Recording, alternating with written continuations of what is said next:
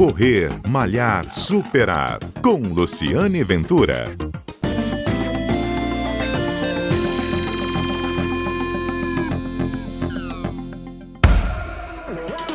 Olá, bom dia. Este é o Correr Malhar Superar, um programa que vai ao ar todos os sábados aqui na Rádio CBN, um programa que conta histórias dos corredores, histórias do mundo da corrida e histórias do esporte. E o programa de hoje é especial porque é homenagem a uma data do que eu falo aqui sempre, todo sábado.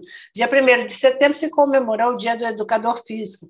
Você acha que vida de educador físico é fácil? Nós convidamos um deles para conversar aqui conosco, para contar para a gente como é que é o dia a dia de um educador físico, um dia a dia da profissional de educação física. Eu vou conversar com Marcos Falcon, ele dá aula, de, ele é personal, ele dá aula, faz treinamento funcional, é treinador de corrida, ele vive, eu acho que a atividade, a profissão de educação física a, a, plenamente há 23 anos, não é isso, Marcos? Obrigado pela gentileza de estar aqui conosco na CBN.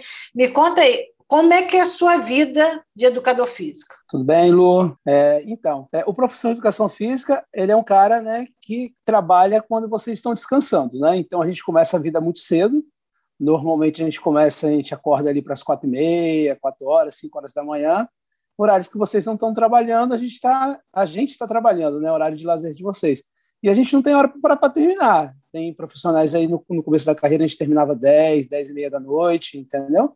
É uma vida muito corrida, né? a gente lidar com pessoas né, o, o, tempo todo, né? e a gente sabe também dos complicadores de lidar com pessoas, às vezes a pessoa está bem-humorada, a pessoa está mal-humorada, e a gente sempre tem que estar tá bem-humorado para fazer o quê? Para motivar, né? para motivar que vocês, é, para tirar o máximo de vocês, uhum. entendeu? Então, assim, é essa vida é uma, é uma correria louca é, que a gente gosta, e o cara tem que gostar mesmo, porque é bem cansativo. Você falou que acorda quatro e meia da manhã, assim. Você acorda e junta os seus equipamentos e vai. Como é, é que, como é, que é a isso? minha vida, é, eu acordo um pouquinho mais cedo. Eu acordo todos os dias quatro horas da manhã, né? Aí eu preparo meu café e aí eu vou para a rua para trabalhar. Cinco horas eu chego no local de trabalho, arrumo minhas coisas. A minha primeira aula é seis horas. Né? Eu gosto de deixar tudo bem organizadinho. Aí a, a, a turma vai chegando. Aí eu dou aula de seis, normalmente de seis até meio dia durante a semana. E à noite, agora eu estou trabalhando de quatro até umas sete, oito horas da noite. Essa é a rotina. É, você trabalha até 8 horas da noite e tem que acordar às 4 da manhã. Normalmente você vai dormir que horas? Ah, 8 e meia, 9 horas, quando eu chegar mais cedo. Mas 8 e meia já estou já me recolhendo. Vida social. Estou na, durante, cama. É, vida social durante a semana não tem. Não tem. Então, é, eu tive um compromisso ontem Aí eu cheguei em casa mais tarde, eu já me, me enrolo todo, eu não consegui dormir, porque saiu totalmente da minha rotina. Uhum. Então, assim, realmente só a gente, vida social é só sexta e sábado pra gente. É, e tem profissionais que ainda dão aula sábado e domingo, né? Porque também vocês têm que dar aula nos horários que os alunos não estão trabalhando, não é isso? É isso aí, igual eu falei, né? É, por exemplo, a gente tem lá assessoria de corrida, então as corridas são final de semana, né? Aí, final de semana, a gente tem que dar assistência. Agora não está tendo corrida por causa da pandemia, né? Hum. Mas você sabe, né, como que é né, a vida, né? Então, final de semana a gente tem que estar tá lá, dando assistência para os alunos.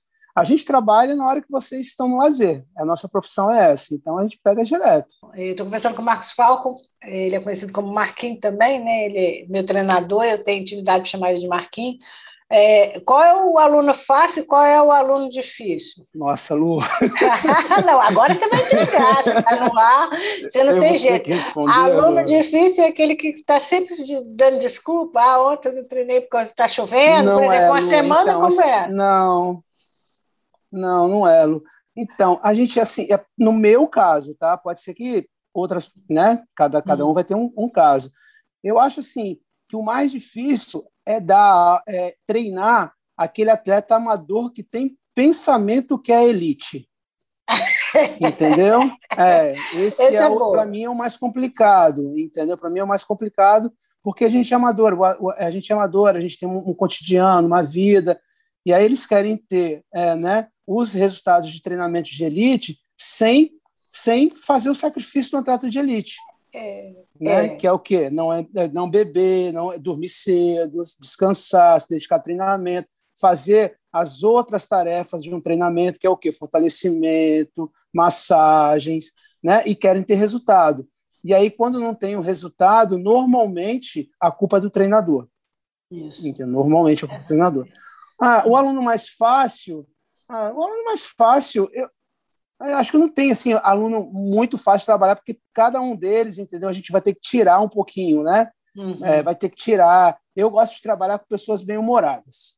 Uhum. Então, assim, se a pessoa tiver um, bom humor, chegar para treinar, a pessoa que esteja motivada para treinar, entendeu? Para mim é o mais fácil, porque aí já, já reduz bastante meu trabalho, né? Que é o trabalho da motivação, que é o trabalho assim mais mental, né? Uhum. Quais as desculpas que você mais ouve para gente que falta treino? Desculpa que eu mais escuto.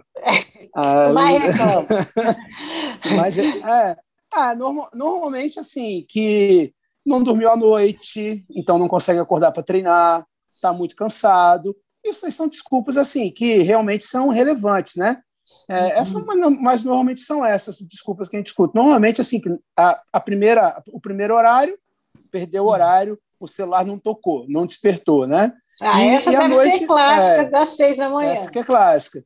É, e à noite, entendeu? É porque realmente está no dia do dia de trabalho cansativo, muito cansativo, entendeu? A pessoa não consegue treinar. É. Mas assim, o que se, como, como, como profissional de educação física, o que, que você se preocupa mais? Assim, quando você se dispõe a treinar uma pessoa, que, que você acha que o profissional de educação física tem que ter é, em mente como princípio, como valores, já que a gente está falando de. Ah, eu acho sim. É, eu acho que, que o, no nosso caso, né, que a gente trabalha, eu estou falando de esporte, né? No nosso caso, o esporte tem que promover saúde. Uhum. Então, isso é básico, entendeu? Então, assim, a gente não pode fazer, não pode nenhum é, artifício para melhorar a performance, para ficar mais rápido, para ficar mais forte, entendeu? E, e uhum. é, que passe por cima da promoção de saúde.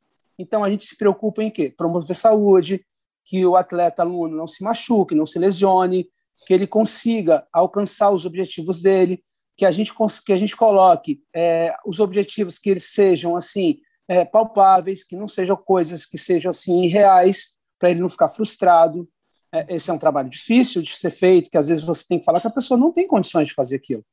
Uhum. Entendeu? Então, assim, uma pessoa, por exemplo, que corre 10 quilômetros é, em 50 minutos, que dá um pace de 5 por 1, vai ser muito difícil ela correr um 10 quilômetros para 30 minutos, mas muito difícil para ganhar uma corrida. Então, às vezes, você tem que colocar isso na cabeça das pessoas, entendeu? Então, uhum. essa é a minha preocupação maior. É, e, e, também, assim, tem, tem muitos profissionais hoje, né, é, Marquinhos? Assim, você vê, você olha hoje para a Orla, de cidades que têm praia, como Vitória, Vila Velha, a, a, areia está praticamente assim, virou uma academia a céu aberto, né?